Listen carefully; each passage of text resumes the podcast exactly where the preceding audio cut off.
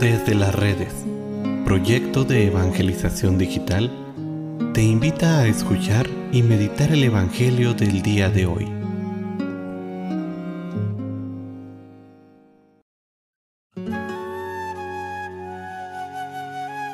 El día de hoy, miércoles 30 de marzo, escuchemos con atención el Santo Evangelio según San Juan. En aquel tiempo, Jesús dijo a los judíos, Mi Padre trabaja siempre y yo también trabajo. Por eso los judíos buscaban con mayor empeño darle muerte, ya que no solo violaba el sábado, sino que llamaba Padre suyo a Dios, igualándose así con Dios. Entonces Jesús les habló en estos términos.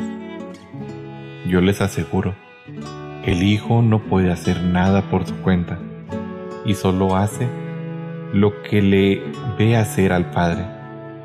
Lo que hace el Padre también lo hace el Hijo.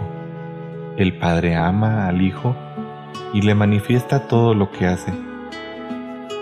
Le manifestará obras todavía mayores que estas, para asombro de ustedes. Así como el Padre resucita a los muertos y les da la vida, así también el Hijo da la vida a quien Él quiera dársela. El Padre no juzga a nadie, porque todo juicio se lo ha dejado al Hijo, para que todos honren al Hijo como honran al Padre. El que no honra al Hijo, tampoco honra al Padre. Yo les aseguro que quien escucha mi palabra y cree en el que me envió, tiene vida eterna y no será condenado en el juicio, porque ya pasó de la muerte a la vida. Les aseguro que viene la hora y ya hasta aquí en que los muertos oirán la voz del Hijo de Dios, y los que hayan oído vivirán. Pues así como el Padre tiene la vida en sí mismo, también le ha dado al Hijo tener la vida en sí mismo, y le ha dado el poder de juzgar, porque es el Hijo del Hombre. No se asombren de esto, porque viene la hora en que todos los que yacen en la tumba oirán mi voz y resucitarán.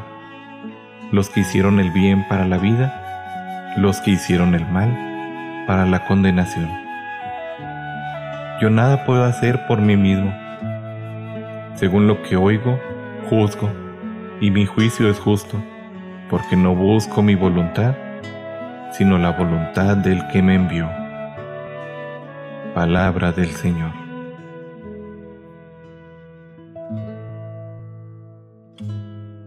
El evangelista San Juan nos presenta muchas veces a Jesús discutiendo con los judíos. En esta ocasión es uno de estos pasajes, pero del cual podemos sacar algunas enseñanzas bastante ricas sobre el Evangelio.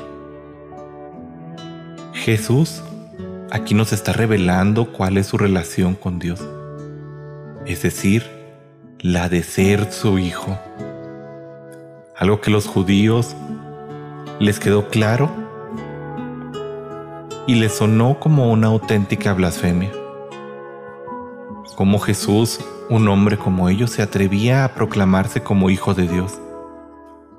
Es por ello por lo que querían matarlo.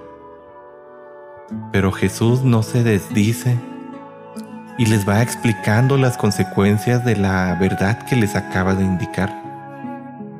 La primera de estas consecuencias es que el Padre y Él actúan como una sola persona.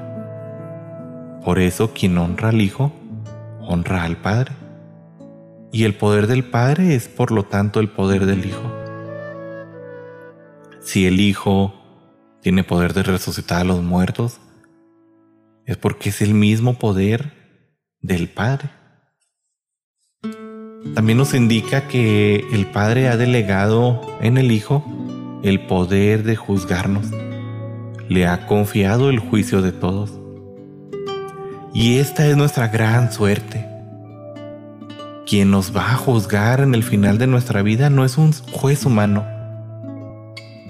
Por muy justo que sea, no nos va a juzgar un hombre, sino el mismo Jesús, el verdadero Hijo de Dios, el que sobresale ante todo por su amor, ese amor que nos tiene, ese amor que nos espera no solo al final de nuestra vida, sino que día a día se manifiesta en nuestra vida, que viene en nuestra ayuda cuando más lo necesitamos, que nos ofrece su amor y su luz.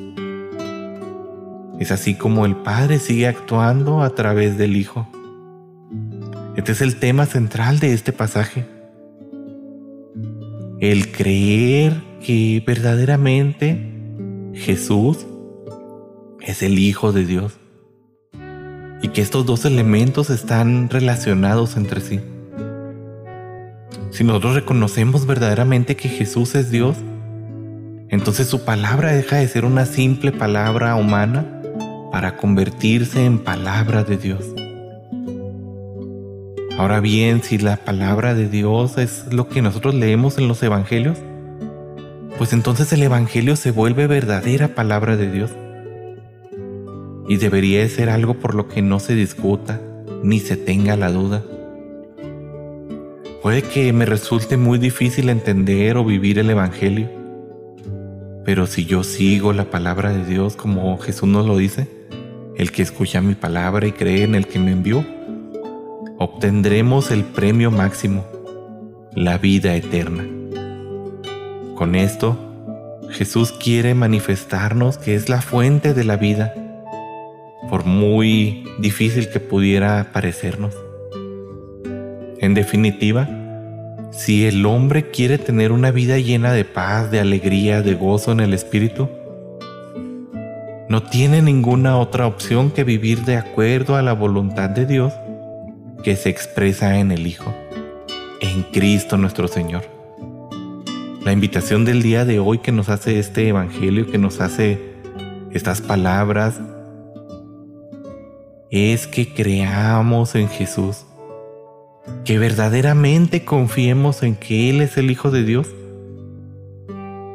y nos dejemos llevar por su palabra y por su mano, que nos guiará en este camino de la santidad y nos llevará finalmente al final de nuestras vidas al verdadero encuentro con Él y con su Padre.